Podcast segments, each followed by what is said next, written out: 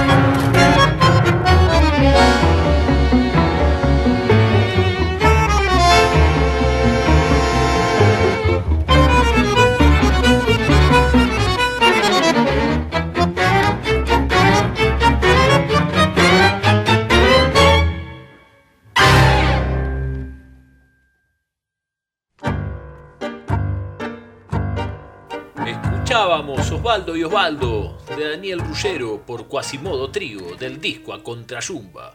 Un discazo con un sonido potente y multifacético, con grandes temas como El Escurridizo, Locura Tanguera y Contrayumba, que los invito a escuchar.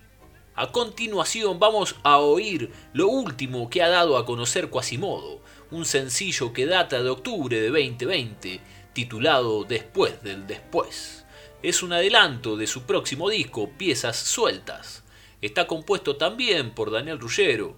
Allí los instrumentos parecen entablar una suerte de diálogo lleno de hiatos, en apariencia inconexo, fragmentario, que viene y que va, que se va formando por capas y que de golpe confluye para perderse después.